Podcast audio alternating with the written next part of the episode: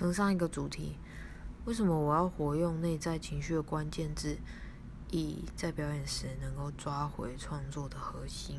我后来终于弄懂，被观众所接受的，并不是这个一直不断变动的我，而是创作的核心被接受了。对听音乐的人来说，在聆听歌曲当下所听到的歌曲创作的核心，才是等于周末，而并不是我等于周末。所以听众并不是接受了我，而是接受了周目所代表的这个核心。所谓的核心，指的是一个意图所引发的一个动词，例如传递快乐或是友情抒情。音乐是波的震动所引发的能量。很神奇的是呢，录音可以录下这些声波，也就是录下了创作当下意图所带出的能量。而观众就是为了现场感受这股能量而来的。